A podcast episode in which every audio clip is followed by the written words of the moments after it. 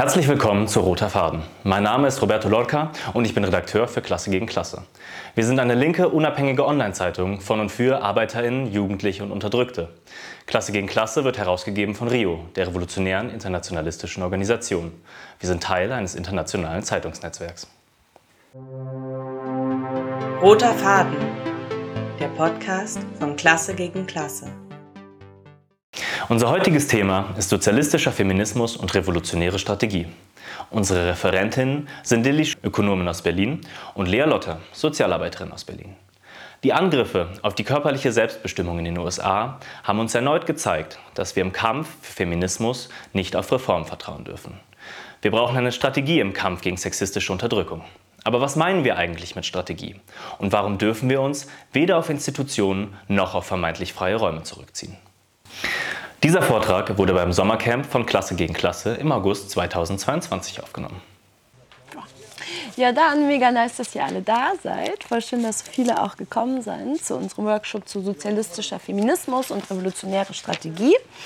Ähm, ich werde euch so ein bisschen ganz kurz grob so was zum Aufbau sagen. Und ähm, zwar werde ich anfangen mit so einer kleinen Einleitung zur aktuellen äh, Situation. Ähm, Lilly wird euch dann ein bisschen erklären, wie historisch die Strategie verloren ging und was das eigentlich ist. Ähm, wird über Widerstand als Nichtstrategie und Integration und Apokalypse sprechen. es klingt ein bisschen, das, das klingt so vom, vom Überwort so, das ist nicht so schlimm, wie es klingt. Äh, genau. Und dann werden wir uns noch mal angucken, was denn stattdessen dann unsere Strategie ist und wie wir da hinkommen. Ähm, genau, wenn ihr Verständnisfragen habt, könnt ihr die jederzeit stellen, so meldet euch einfach. Ähm, genau, und wir werden zweimal so diskutieren. Das heißt, ihr könnt dann, wenn ihr so Diskussionsanreize habt oder so, schreibt euch das auf, notiert euch das und dann äh, können wir darüber noch mit sprechen. Genau. Ja, ähm, wir leben in einer Zeit, in 2022, wo die neoliberale Hegemonie aufgrund der kapitalistischen Krise, die ja 2008 begann, aber sich seit, seither weiterhin ungelöst ist, Risse bekommt. Also die Corona-Krise und der Ukraine-Krieg haben das ja noch mal deutlich verschärft. Wir haben da ja auch gestern Abend bei der Abendveranstaltung schon dazu gesprochen. Ähm, und im Zuge dessen sehen wir auch eine Infragestellung von dem, was wir neoliberalen Feminismus nennen oder auch besser bekannt als Girlboss-Feminismus. Das heißt, ähm, keine Kritik an dem ausbeuterischen System, in dem wir leben und unter dem wir täglich leiden. Es geht um Sichtbarkeit, das Gleiche zu dürfen wie Männer, also genauso gleich erfolgreich im kapitalistischen System sein zu können. Ähm, Firmen und Unternehmen profilieren sich als feministisch, weil sie beispielsweise weibliche CEOs haben, die von der Ausbeutung der Lohnarbeiterinnen profitieren. Weibliche Personen in Polizei und Militär oder auch queere Personen werden als feministische Errungenschaften gesehen. Und dann gibt es irgendwie zum Trans-Pride Day irgendwie ein Post von der Tagesschau, wie über Cops berichtet wird, die trans sind und wie toll wir sind und wie gut unsere Gleichberechtigung ist. Ähm, dass diese Art von Feminismus in den letzten Jahren zu, ah, und eins habe ich noch vergessen, so, ich will es einfach nur erwähnen, Annalena Baerbock auf jeden Fall. Feministische Außenpolitik, also Kriegstreiberei, imperialistische Kriegstreiberei unter dem Deckmantel des Feminismus. Da muss ich nochmal zurück, weil ich es immer noch so schlimm finde. Genau. Ähm, dass diese Art von Feminismus in den letzten Jahren zunehmend in Frage gestellt wird, das sehen wir eben auch an den sozialen Bewegungen, unter denen auch viele mit feministischen Zielen in den letzten Jahren dabei waren und die wir gesehen haben. Ähm, der Kampf der Bewegung in Argentinien gegen patriarchale Gewalt und Femizide, die sich dann auch, der sich dann auch in andere Länder getragen hat, wie Italien oder in Polen, wo zum Streik gegen weitere Einschränkungen des Rechts auf Abtreibung aufgerufen wurde. Äh, 2017 im Januar, als mehr als eine halbe Million Menschen, überwiegend Frauen in Washington, gegen Trump und gegen die Präsidentschaft von ihm äh, kandidiert, äh, seine Präsidentschaftskandidat protestiert haben. Oder auch später, als dann in den sozialen Medien Kampagnen gegen sexistische Gewalt, also Hashtag MeToo in den USA zum Beispiel gestartet wurde, was sich ja dann auch global gestreckt hat. Ähm, wir haben die Kämpfe in Argentinien für die Legalisierung von Schwangerschaftsabbrüchen gesehen. Auch nicht zuletzt die Kämpfe gegen die Kippung des Zugangs und des Rechts auf Schwangerschaftsabbrüche in den USA.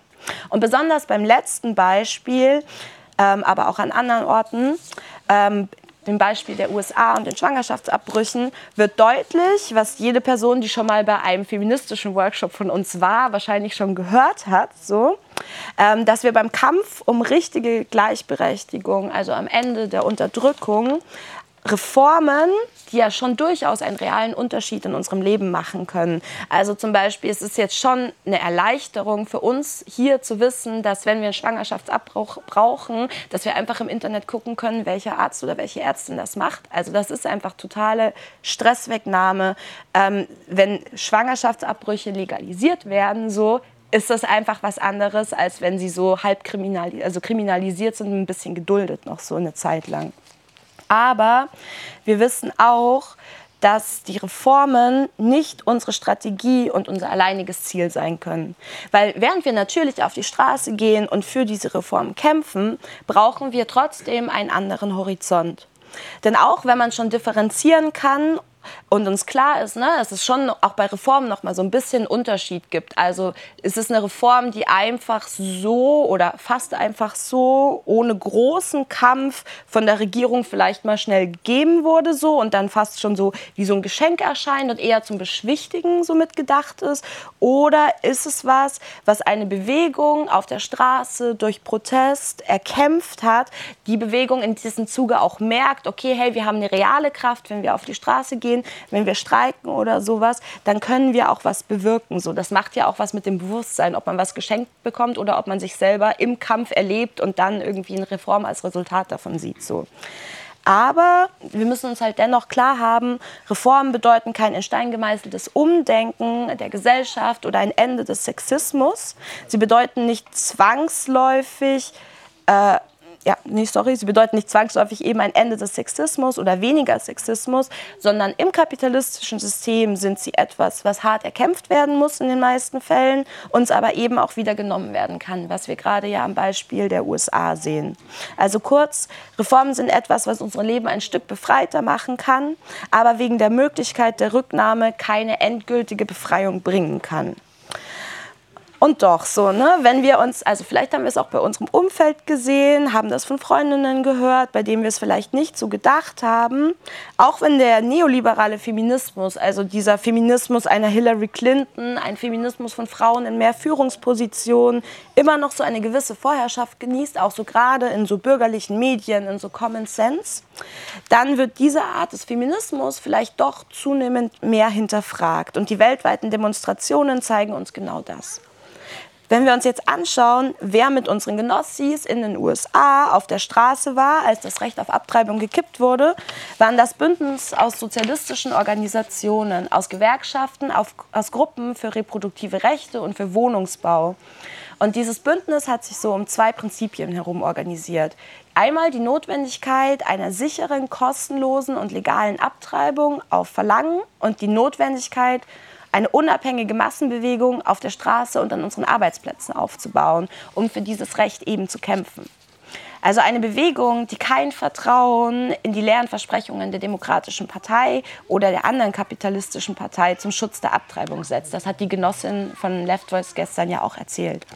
Im Gegensatz zu vielen anderen Protesten für Abtreibungsrechte haben sich da auch nicht so am Anfang Politikerinnen der Demokratischen Partei zu Wort gemeldet und niemand hat eben auf Wahlen als Lösung ver äh, ver sorry, verwiesen. So. Also so, um zum äh, Ende der Einleitung zu kommen. Wir sehen also, ne? Ähm, zwar haben wir so Leute wie Annalena Baerbock, die Kriege feministisch nennt und wir haben auf Social Media Influencerinnen, die Frauen, die anderen Frauen beim Aktien investieren helfen, feministisch nennen und überhaupt, wenn weibliche CEOs gibt, genug, dann ist die Gleichberechtigung erreicht und keine Ahnung. Aber dafür sehen wir halt auf der anderen Seite auch wieder populär, populare, dekoloniale, antirassistische, antiimperialistische und antikapitalistische Feminismen, die eben die Mitverantwortung des neoliberalen Feminismus für die Politik der Kürzungsprogramme, die Politik der Flexibilisierung, des Ausbaus des Sozialstaats und der zunehmenden Prekarisierung der Arbeiterinnen ähm, bekämpfen und ihm auch die Schuld daran geben. Und mit diesen Leuten, also diese Leute, die verstanden haben, dass der Girlboss-Feminismus uns nicht die Lösung gegen den Sexismus gibt, müssen wir darüber diskutieren, wie genau und für was wir denn eigentlich dann genau kämpfen müssen. Genau. Ja, ähm, ich habe gemerkt, wir haben uns gar nicht vorgestellt. ja. Ähm. Ähm, ich bin Lea übrigens. Ich bin 24, ich bin Sozialarbeiterin und ich wohne in Berlin. Ich bin bei Rio seit Sommer, Herbst 2020. Äh, ich bin Lilly, ähm, ich bin 34. Warum sagen denn wir eigentlich unser Alter? Aber äh, gut. Äh, ich bin Ökonomin und komme auch aus Berlin und bin bei Rio. Genau. Und ich darf jetzt an Lea anschließen.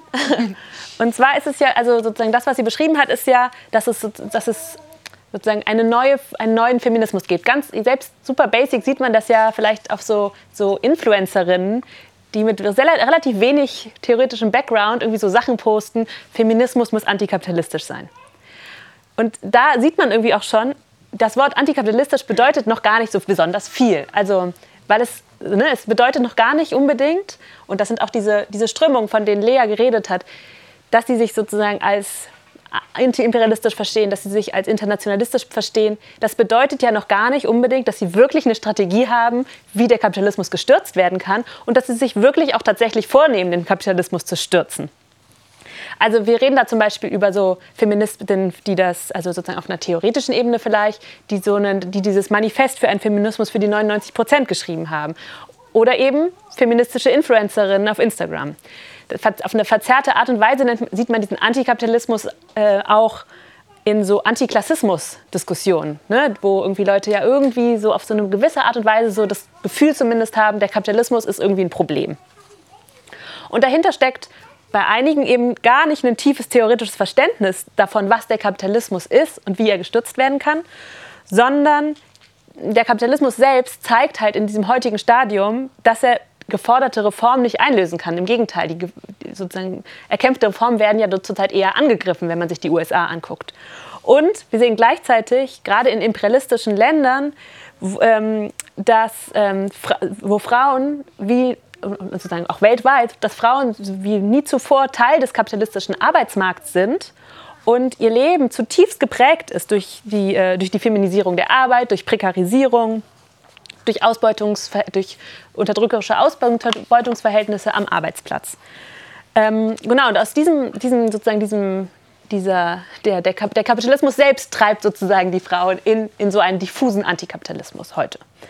Ähm, Genau, und was ist das für eine, ein Antikapitalismus? Das ist ganz, ganz, also eigentlich immer, fast immer, leider noch, einer ohne revolutionäre Strategie. Also, ähm, genau, das ist auch kein, was das ist, das erklären wir später. Also, ohne eine Strategie, die sich tatsächlich vornimmt, die Revolution zu machen, den Staat zu stürzen, die Kapitalistin zu enteignen und eine auf der Grundlage des Sturzes äh, des, der, der, genau, des, des, des, Endes des Privateigentums an Produktionsmitteln einen Arbeiterinnenstaat, einen Sozi den Sozialismus aufzubauen. Ganz kurz, darüber wird Lea gleich noch ganz viel sagen. Genau, also diese revolutionäre Strategie, die wird von ganz vielen, die, diesen die heute sich als antikapitalistische Feministinnen verstehen, gar nicht unbedingt vertreten. Und äh, das ist auch gar kein Zufall, das ist nämlich innerhalb der sozialen Bewegung insgesamt, innerhalb der Arbeiterinnenbewegung eine Perspektive, die verloren gegangen ist. Und im Zuge dessen ist auch die Vorstellung davon, was Strategie überhaupt sein könnte, verloren gegangen. Stattdessen hat sich etwas durchgesetzt, was wir so die Idee des Widerstands nennen können. Ähm, Im Feminismus kann man das vielleicht irgendwie so ver verknüpfen mit so Begriffen wie so feministische Wut. Äh, dann gab es so zum Beispiel irgendwann mal beim Frauenstreik gab es so den Global Scream oder irgendwie so Aufschrei oder solche Sachen, also ne, so Begriffe. Dann gibt es auch die Vorstellung, gerade so in, in queer-feministischen Kontexten, des Existierens als, als sozusagen des, gegen den, also als in dieser Gesellschaft existieren des Überlebens als Widerstand. Und ähm, das ist ja sozusagen, sind auch alles Sachen, die gar nicht an sich sozusagen problematisch sind. Dieses Problem ist, dass wenn, sozusagen, wenn die Leute dabei stehen bleiben. Ähm, also ben, Daniel Ben Said hat das beschrieben als einen Akt der Auflehnung, der in erster Linie ein Akt der Selbsterhaltung, die erbitterte Verteidigung einer Unversehrtheit, die von der Zerstörung bedroht ist, darstellt. Also der Widerstand ist etwas, das, das tatsächlich immer schon geleistet wurde. Also Menschen haben sich immer gegen ausbeuterische, unterdrückerische Verhältnisse gewehrt, gegen sozusagen die, die Angriffe auf ihre Lebensgrundlagen gewehrt. Und das ist auch sozusagen letztlich etwas, was auch fast schon automatisch passiert, wenn wir überleben möchten. Aber sozusagen als, wenn wir das sozusagen als eine Kampfperspektive sehen, dann setzt es ja eigentlich darauf, ist der Widerstand etwas, was die Existenz dessen voraussetzt, gegen das wir Widerstand leisten. Und damit eigentlich diejenigen, die Widerstand leisten, als Opfer ähm, des Systems verdinglichen. Also sozusagen nur dadurch, dass sie Opfer sind, können sie Widerstand leisten. Deswegen müssen sie Opfer sein, um Widerstand leisten zu können, um kämpfen zu können. Ähm, und damit umgeht man sozusagen die Frage eigentlich, wer ist überhaupt in der Lage, mehr zu entwickeln als Widerstand.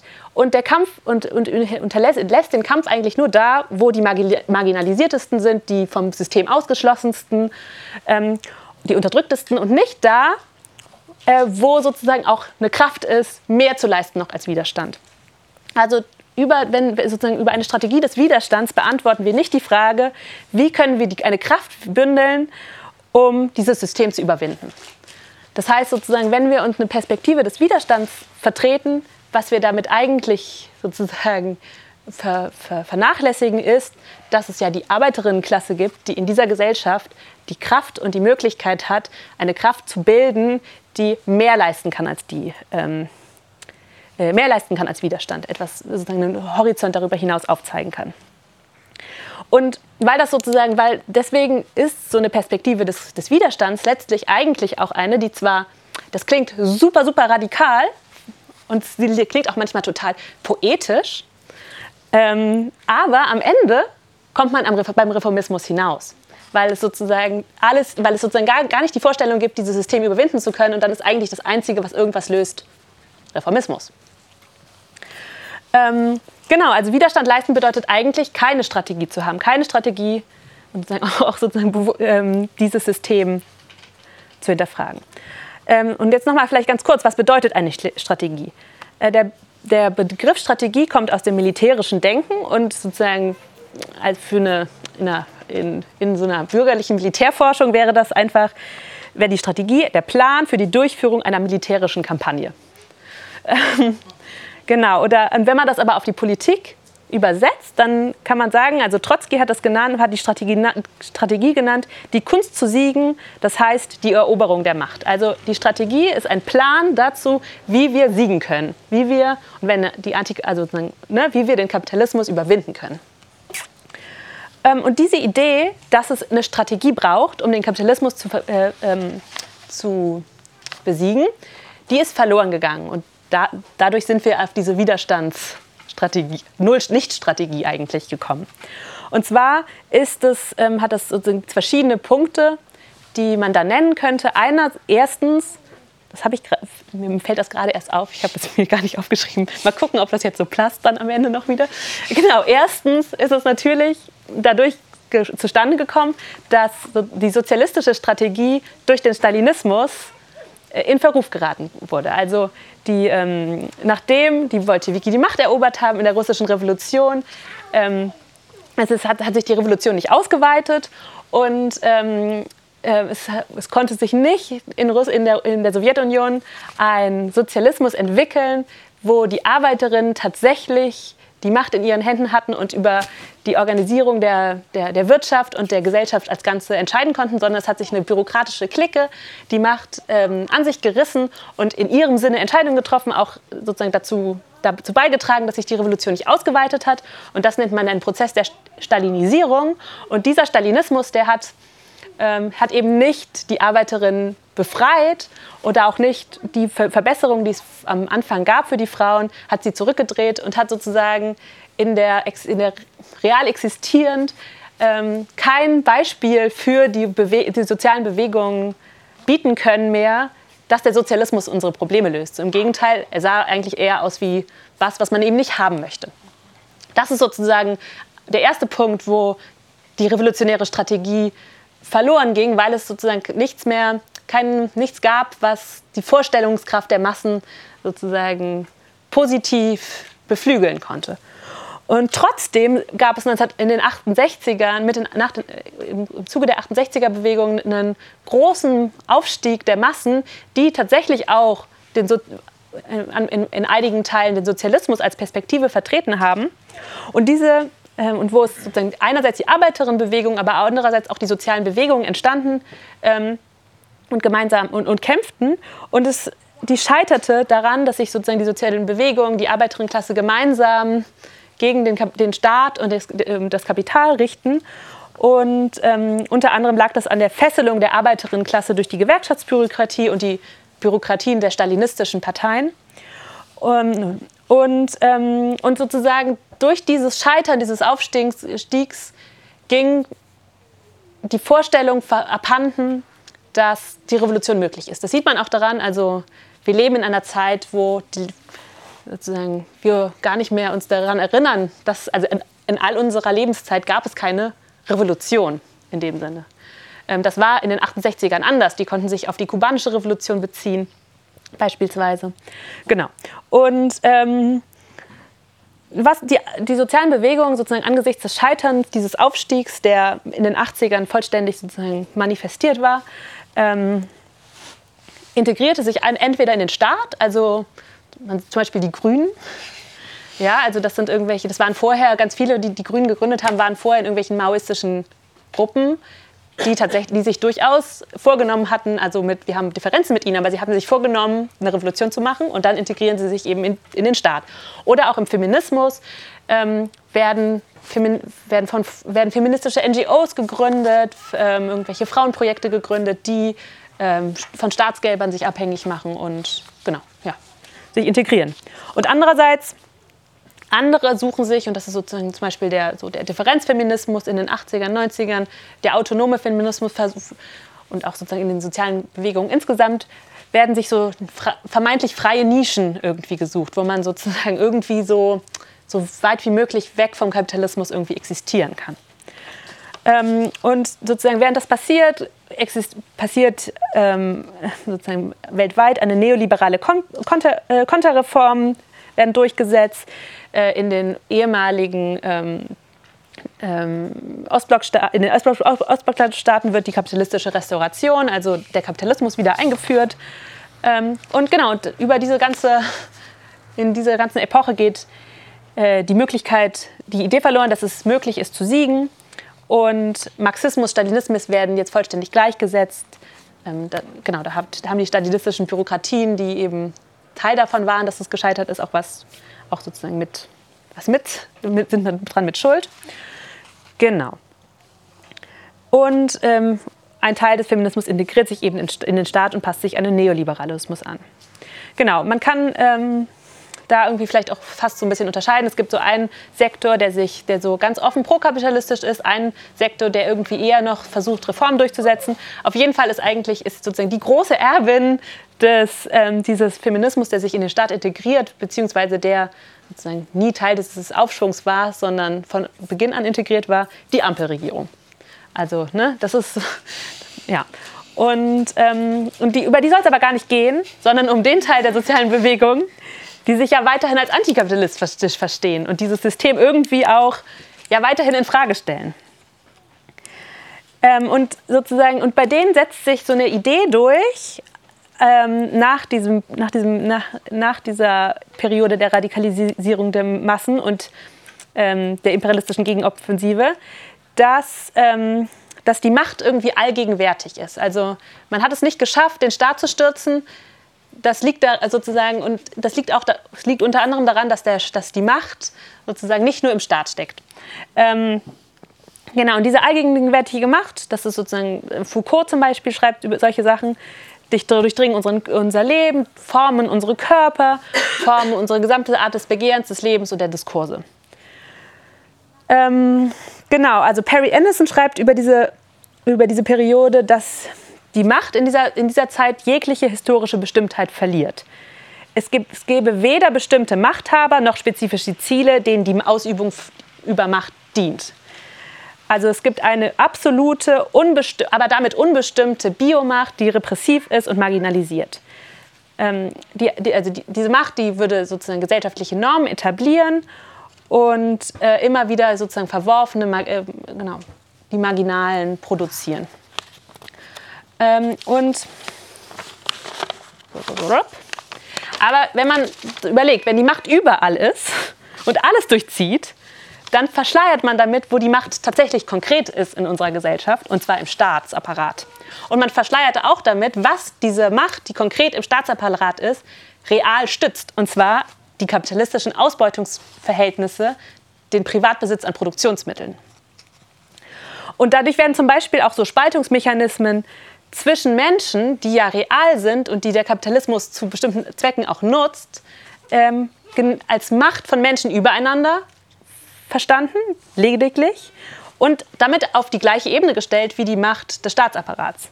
Also, ähm, und das findet man, also diese Idee findet man, glaube ich, ganz stark auch in so heutigen feministischen Diskussionen, wo sozusagen ganz viel, selbst von einem Feminismus, der sich als antikapitalistisch versteht, ganz viel es um Privilegien geht, ganz viel sozusagen um Verhältnisse zwischen Menschen, wo Leute ihre Privileges checken sollen. Und die Basis sind ja reale Spaltungen, die existieren, aber es ist ja nicht sozusagen der Grund, die Spaltung ist ja nicht sozusagen, liegt ja nicht in den Menschen, sondern in den Verhältnissen.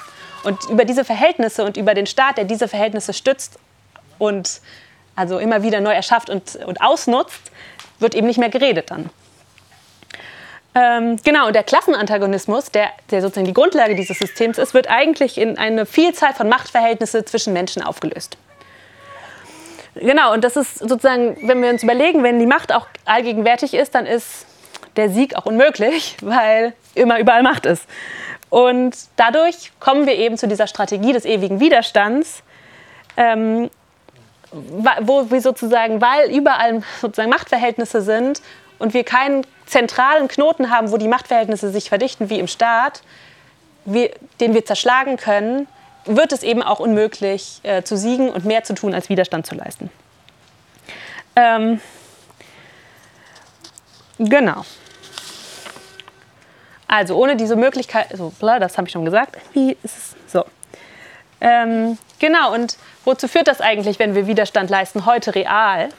Das führt dazu, dass sich ähm, viele, also dass wir heute sehen, dass sich feministische Aktivistinnen in Nischen eingraben, elitäre Zirkel äh, bilden und sich gar nicht mehr sozusagen die Frage stellen, wie können wir die Massen erreichen, wie können wir die Bedürfn Antworten auch auf die Bedürfnisse der Massen formulieren. Ähm, also zum Beispiel so eine Sätze, die man so liest, die, die darauf irgendwie so hindeuten ist, so, es ist nicht meine Aufgabe, dich zu erziehen, das ist deine Aufgabe, ne? so, weil... Ähm, ja, weil es sozusagen nicht mehr die Vorstellung gibt, dass man irgendwie was aufbauen kann über sozusagen diesen kleinen, diese Widerstände überall hinaus. Ähm, so, da, und auf der anderen Seite findet man das eben in Feminism, Feministinnen, die letztlich eine reformistische Strategie, also das ist sozusagen der eine, das würde ich, das könnte man sozusagen den Sektor, der eigentlich die, sich auf die Apokalypse so vorbereitet, nennen. Wir müssen ja diesen Begriff noch nennen. Jetzt, wo Lea den Anfang eingeworfen hat, ich hatte nämlich eigentlich auf den schon verzichtet. Ähm, also diejenigen, die sozusagen angesichts ja, sozusagen der Stärke des Systems, der Vorstellung, dass es überall Macht gibt, sich nur noch Nischen suchen und nur noch sozusagen nach mir die Sinnflut, ich versuche irgendwie Widerstand zu leisten und zu existieren und meine Friends dabei mitzuholen. Und dann gibt es die anderen, die sich halt angesichts dessen sagen, naja, okay, wir können eh nicht siegen, dann kämpfen wir wenigstens für so ein paar Reformchen, auch wenn ich den Kapitalismus immer noch nicht gut finde. Da findet man, das findet man zum Beispiel bei so Leuten wie die von den, dem Manifest für den Feminismus für die 99 Prozent, die irgendwie ganz kluge Sachen für über den Kapitalismus schreiben und am Ende aber Bernie Sanders unterstützen. Ähm, genau. Also schlussendlich da, nimmt sich die real existierende Linke und der Feminismus im Prinzip nur noch vor, entweder den Kapitalismus irgendwie menschlicher zu gestalten oder die Demokratie zu radikalisieren. Nancy Fraser zum Beispiel sagt solche Sachen. Oder die Revolution zu machen oder ohne die Macht zu übernehmen. Das sagt John Holloway, also einer der Vordenker der Zapatistas. Ähm, genau, aber das ist, das ist, glaube ich, ganz ähnlich wie diese Leute so, die ja irgendwie, also am Ende ja den Kampf irgendwie um, mit, um die Politik, den Kampf mit dem Staat scheuen. Ähm, Genau. Und eigentlich gehen beide sozusagen, was, was, beide, was beiden fehlt, ist eigentlich die große, sich die Aufgabe zu stellen, den kapitalistischen Staat als solchen herauszufordern. Also, und sie tun das, indem sie sich entweder ihm an ihm anpassen oder ihn einfach ignorieren. Und sich letztlich aber dann auch dadurch an ihn anpassen. Genau, ähm, und beide Strategien, oder Nicht-Strategien eigentlich, weil sie sich ja nicht vornehmen zu siegen, sind zum Scheitern verursacht, äh, äh, verurteilt. Genau. Ähm, ja, ich, weil wir, Lea und ich waren so ein bisschen, als wir den, wir, wir dachten, wir machen vielleicht noch mal so einen kurzen Break, bevor wir zu unserer Strategie kommen. Genau. Also, ähm, ich werde jetzt ein bisschen zu unserer Strategie sprechen und äh, will damit mit einem kleinen historischen Rückblick anfangen. Und zwar, ne, also was wir ja jetzt sehen und was wir auch die an den Mobilisierungen an den, in den USA zum Beispiel gerade sehen, was wir jährlich am 8. März sehen, ist, äh, das zeigt uns, dass wir verglichen zu dem, was wir schon einmal hatten zu einer gewissen Zeit an einem gewissen Ort, jetzt teilweise mit so feministischen Errungenschaften wie körperliche Selbstbestimmung und so wieder leider zurückhängen. Denn damals, am 8. März 1917, ähm, begannen die wilden Streiks der Textilarbeiterinnen, ein sehr ausgebeuteter oder sehr schlecht bezahlte Arbeit damals auch. Und diesen, diese wilden Streiks endeten in einer Revolution acht Monate später mit dem Sturm auf das Winterpalais und der Eroberung der Macht durch die Arbeiterinnenklasse in Russland. Ähm, das war ein krasser Sprung ins Ungewisse, in dem auch die Gewohnheiten, die zwischenmenschlichen Beziehungen, die Sexualität und das Alltagsleben sich komplett neu gestalteten. Frauen erhielten das Recht, ein Ausweisdokument zu besitzen. Das gab es damals noch nicht. Auf Scheidung, das gab es nicht. Auf Abtreibung, so das gab es auch nicht. So. Ähm die ähm, Ungleichheit zwischen ehelichen und unehelichen Kindern wurde aufgehoben. Zugang zu Bildung und Arbeit in allen Berufen für Frauen gab es dann. Die Kriminalisierung von Homosexualität wurde weltweit als allererstes aufgehoben da. Ähm, die Frauen bekamen die Rechte zu wählen und gewählt zu werden. Ähm, es gab fortschrittliche Maßnahmen zur Vergesellschaftlichung von Hausarbeit, eben dem, was wir besprochen haben. Ähm, und es waren äh, ja, krasse Errungenschaften einfach. Und die Proleta diese proletarische Revolution eben, die von den Textilarbeiterinnen ausging, richtete sich gegen das autokratische Zahnregime und entwickelte sich weiter bis zur dahin radikalsten Transformation der kapitalistischen gesellschaftlichen Verhältnisse. Ähm, für uns ist klar, dass es keine Möglichkeit des Ausbruchs für Einzelne aus der geschlechtlichen Unterdrückung und der Ausbeutung der Klassengesellschaft geben kann, ähm, die beide eben dieses verfaulte System strukturieren, in dem wir leben, solange es besteht. Ähm, doch wenn es eben keinen möglichen Ausweg für Millionen von Menschen geben soll und wir gleichzeitig nicht akzeptieren wollen, dass wir diese naturalisierte Rolle als Opfer, von der Lilly gesprochen hat, beibehalten, die nur Widerstand leisten kann und immer weiter Widerstand leistet, ähm, dass wir die einzunehmen haben, müssen wir halt notwendigerweise diskutieren, okay, wie zerstören wir jetzt den Kapitalismus, diesen patriarchalen Kapitalismus, bevor er uns und bevor unser ganzes, unseren ganzen Planeten zerstört. So. Ähm, und wenn vor einem Jahrhundert eine Revolution notwendig war, um am Ende einige Reformen zu erreichen, die das Leben der Frauen grundlegend und tiefgreifend veränderten, die selbst für die damals fortgeschrittensten kapitalistischen Demokratien unerhört waren, ähm, welchen effizienteren und welchen realistischeren Weg gibt es denn heute, sorry, das irritiert mich ein bisschen, ähm, wenn es noch nicht mal mehr den Raum zugegen scheint, um lediglich den Kapitalismus mit menschlichem Antlitz zu, ver zu verwirklichen. Ähm, wenn die Perspektive der sozialistischen Revolution die einzige realistische ist, so, um die Lebensbedingungen von Milliarden von Menschen auch grundlegend zu ändern, müssen wir halt wirklich anfangen, über Strategie zu reden.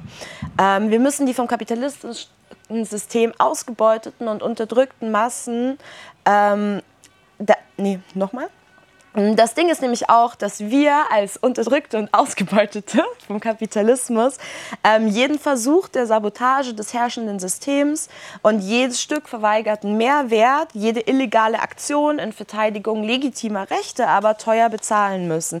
Also ich meine, wir haben das gesehen, was passiert ist, als die Hafenarbeiterinnen gestreikt haben und als die Cops gekommen sind. So, ne? Also das war schon noch mal krass zu sehen. Und gerade auch deswegen benötigt die sozialistische Revolution eben die vorherige bisherige Organisierung der Ausgebeuteten und Unterdrückten und eben eine Strategie, die für sie genau dieses Ziel vereinen soll. Es braucht halt ein Bewusstsein über das Ziel und es braucht eine Strategie. So. Ähm, das heißt auch, wir müssen vom Was wollen wir so erstmal müssen wir klar haben, okay, was wollen wir und dann müssen wir zum Wie machen wir das übergehen. Ähm, wir müssen also konkretisieren. Ne? Es ist so teilweise, wenn man mit, also so wenn ich jetzt so, weiß ich nicht, 50 random Influencerinnen und dann noch so ein paar Leute von NGOs, äh, von feministischen und dann vielleicht noch ein paar Leute, keine Ahnung, die von einer älteren Feminismuswelle mit dabei waren und ich packe die alle in einen Raum und frage sie so, was ist das Ziel? dann werden die mir alle richtig unterschiedliche Antworten so geben.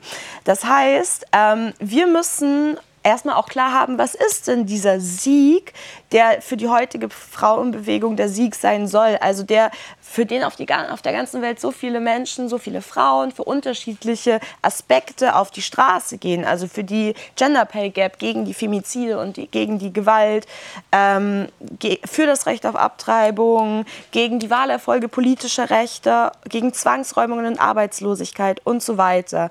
Ähm, das heißt, unser Ziel muss einfach sein, ähm, der Kapitalismus. Äh, Bitte schneidet das raus, um den Kapitalismus zu überwinden. Das war die dramatische Pause. Ihr habt nur zu früh gelacht. I'm so sorry. Ich fahre gleich heim. Ähm, nein.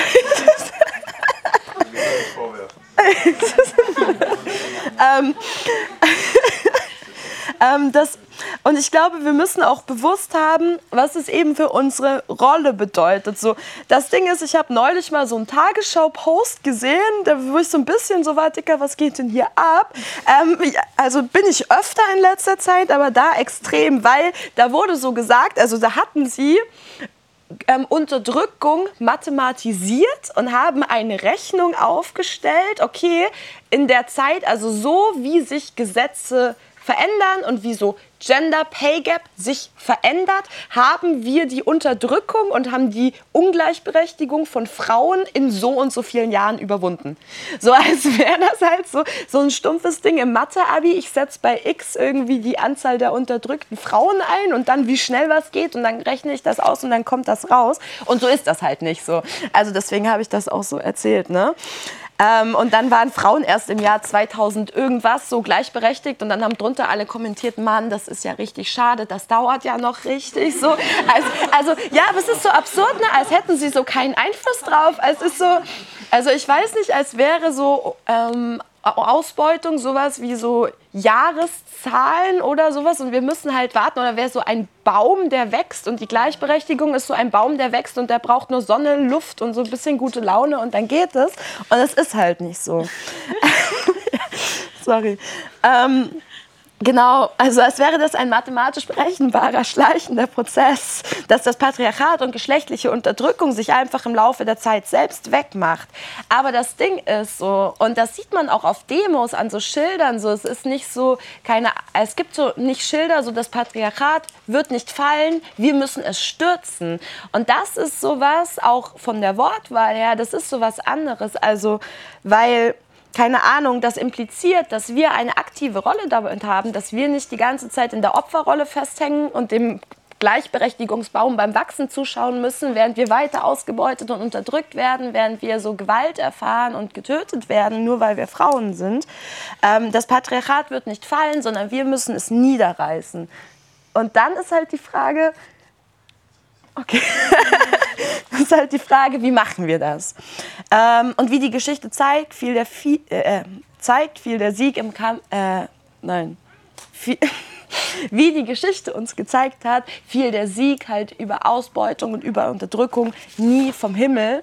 Ähm, und wenn der Sieg eine Aufgabe ist, dann braucht es auch die subjektive Bereitschaft, ihn so vorzubereiten, ihn bewusst auch vorzubereiten. Und deshalb glauben wir, dass die derzeitige neue feministische Welle mit den Massendemonstrationen, mit den Streiks, hier steht noch an anderen Massenaktionen, ja, ähm, also viele Leute und Streiks äh, mit Debatten über das Verhältnis von Feminismus und Marxismus gefüllt werden sollte. Darüber müssen wir sprechen, dass wir über Sozialismus, sozialistischen Feminismus reden müssen, dass wir eine Klassenperspektive da reinbringen. Weil wenn wir für die wirkliche Befreiung von Frauen sei, kämpfen wollen, dann brauchen wir das. Ähm, und wie muss sich nun ein antikapitalistischer Feminismus vorbereiten, der nicht auf ewig die ganze Zeit sagen will, wir leisten Widerstand, wir leisten Widerstand und wir haben aber den Sieg schon längst aufgegeben. So, als erstes, ähm, wir müssen eine Bestimmung unserer politischen Freundinnen und unserer politischen Feindinnen klar haben. Ne? Also es gibt nicht nur in der Zeit, in der wir leben, verschiedene Arten von rechtspopulistischen Inhalten, sondern auch so politische Initiativen oder Ansätze in den verschiedensten Weisen, die auf die eine oder die andere, so wie Lilly das ja schon auch erklärt hat, so mit so NGOs, die kapitalistische Demokratie stützen. Und mit denen muss man den politischen Streit suchen. So mit denen muss man diskutieren und das auch offen so. Also so keine Ahnung, offene Diskussionen, wie wir es zum Beispiel auch auf der Zeitung machen oder sowas, sind halt auch keine Ahnung, was Wichtiges und sind was Notwendiges. Weil nur weil wir Frauen sind und gegen den Sexismus kämpfen, heißt es, wie wir jetzt schon ganz oft gehört haben, nicht, dass wir die gleiche Strategie bzw. sogar das gleiche Ziel haben. Ähm, was wir auch eben klar haben müssen, wie gesagt, wer sind unsere politischen Verbündeten und wer sind unsere politischen Feinde.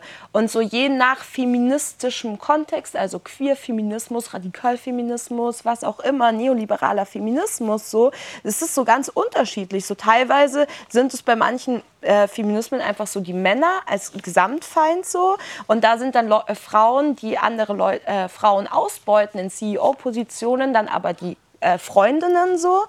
Oder sollten wir uns überlegen, sind es generell die Menschen, die uns ausbeuten, unsere Feinde, was ja schon so auch vom Wortlaut her ziemlich logisch klingt irgendwo, ne? Genau. Ähm, wir müssen auch darüber reden, wie wir das Verhältnis zwischen Identitätspolitik und Klassenpolitik denken. Ähm, wie etablieren wir Allianzen zwischen der Arbeiterinnenklasse, die heute ja auch so weiblich ist wie noch nie zuvor, Lili hat es ja auch erzählt, wie etablieren wir Allianzen zwischen dieser und anderen sozialen Gruppen, die auch vom Kapitalismus unterdrückt werden. Und wie kämpfen wir dafür, dass demokratische Forderungen in der Arbeiterinnenklasse eben Gehör finden. Genau. Ähm, der zweite Schritt ist gegen die Bürokratien und die Spaltung und für einen gemeinsamen Kampf.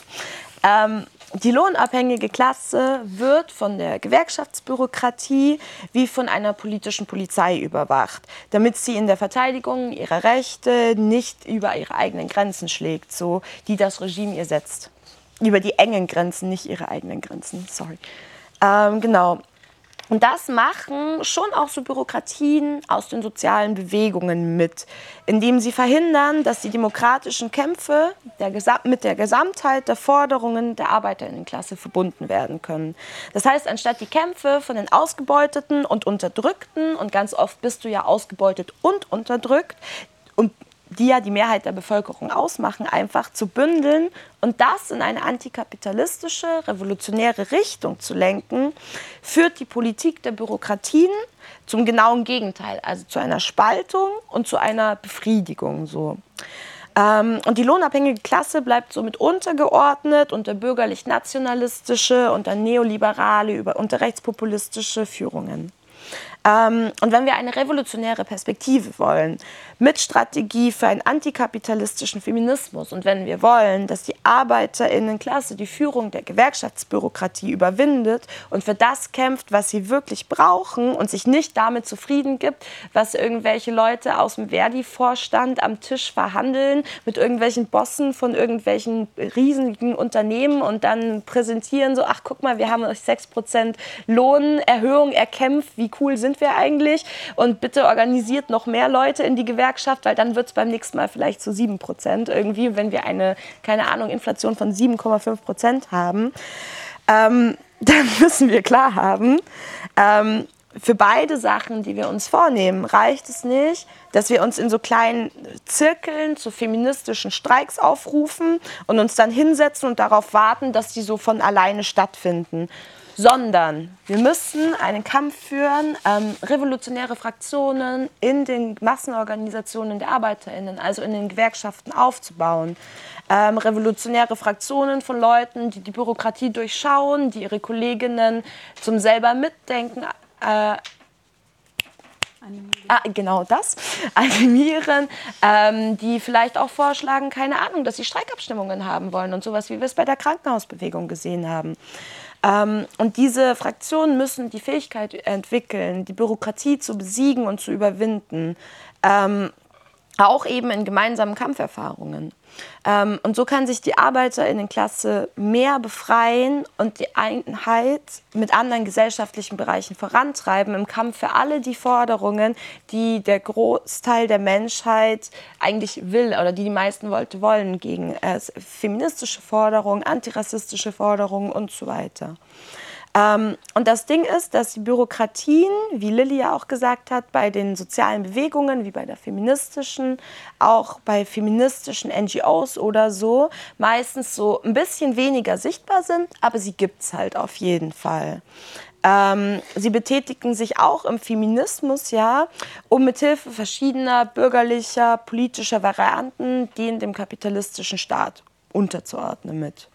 Ähm, und so wie bei den Gewerkschaften müssen wir halt dementsprechend auch in den sozialen Bewegungen antikapitalistische und revolutionäre Flügel aufbauen, die sich gegen diese Bürokratien auflehnen.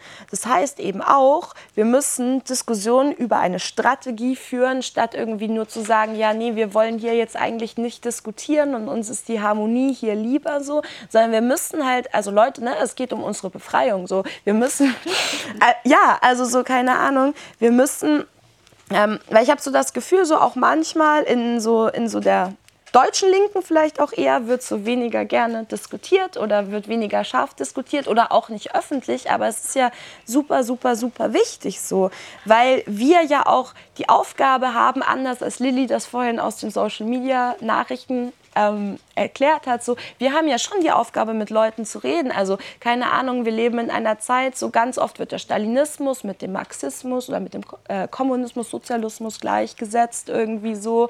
Ähm, wir müssen mit Leuten darüber reden und mit denen auch in sozialen Bewegungen diskutieren. Was brauchen wir für eine Strategie? Es reicht nicht, dass wir uns irgendwie als 500 äh, Frauen auf einen Platz setzen und dann ist das auf einmal Feminismus oder sowas. Sondern wir müssen da, äh, gucken, was brauchen wir? Jetzt habe ich den Faden kurz verloren. Ähm, genau.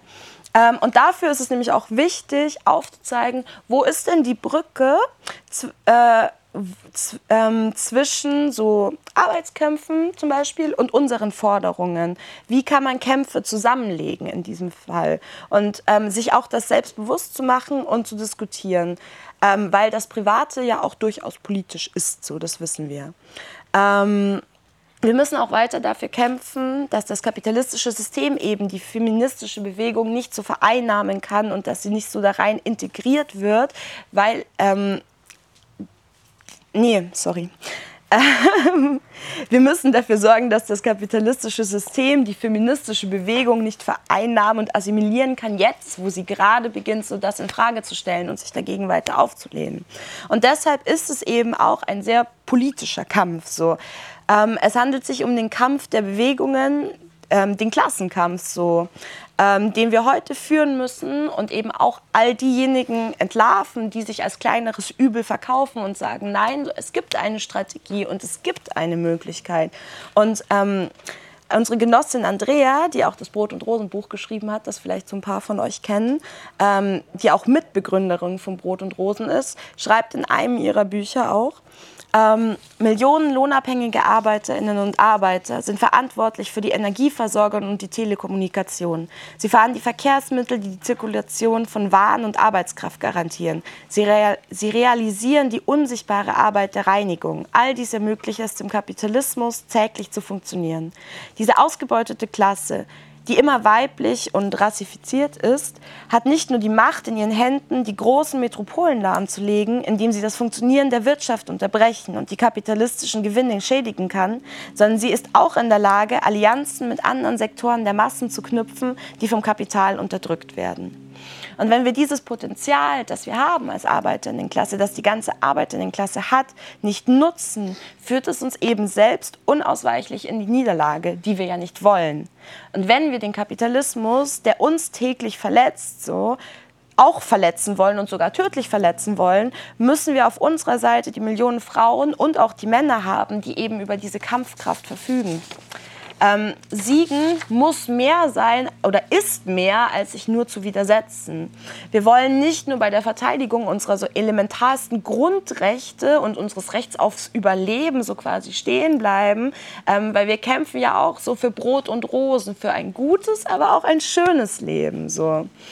Ähm, die Bourgeoisie besitzt die Macht des Staates, um all die Ausbeutung und die Plünderung ähm, hinter immer so einer weiter hinter so einer Fassade zu verschleiern, aber so diese fängt langsam an zu bröckeln und wir sehen das so. Ähm, die Bourgeoisie besitzt auch das Gewaltmonopol, um den Status quo aufrechtzuerhalten, wenn ersteres nicht mehr ausreicht. Und wir müssen darauf, daran arbeiten, dass wir auf unserer Seite auf die Kräfte der Mehrheit der Gesellschaft zählen können.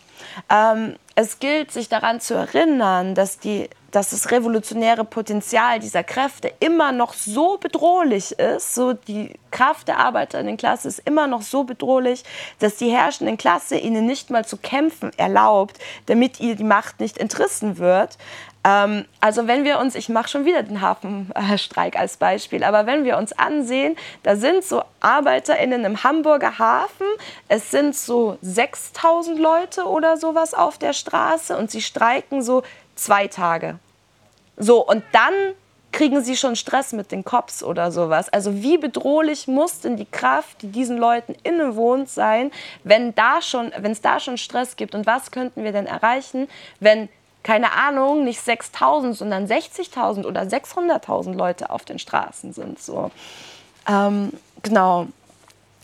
Ähm, wenn unser Ziel ist, so die Funktionsweise der Ökonomie und die kollektive Verwaltung des öffentlichen tiefgreifend viel mehr zu demokratisieren, uns möglich zu machen, Unterdrückung und Ausbeutung zu beenden, dann müssen wir halt heute damit schon anfangen.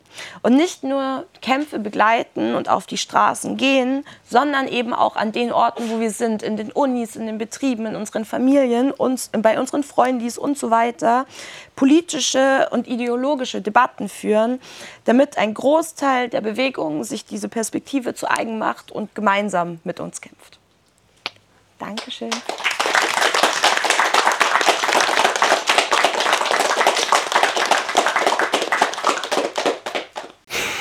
Das war's mit dem roten Faden. Falls ihr Fragen, Kommentare oder Anmerkungen habt, schreibt uns gerne eine Nachricht. Um unsere politische Unabhängigkeit beizubehalten, finanzieren wir uns ausschließlich über Spenden, weswegen wir über jede Unterstützung dankbar sind. Falls ihr euch mit uns organisieren und aktiv werden wollt, tretet gerne mit uns in Kontakt. Alle Informationen und Kontaktmöglichkeiten findet ihr unten in der Beschreibung. Bis zum nächsten Mal beim Roten Faden.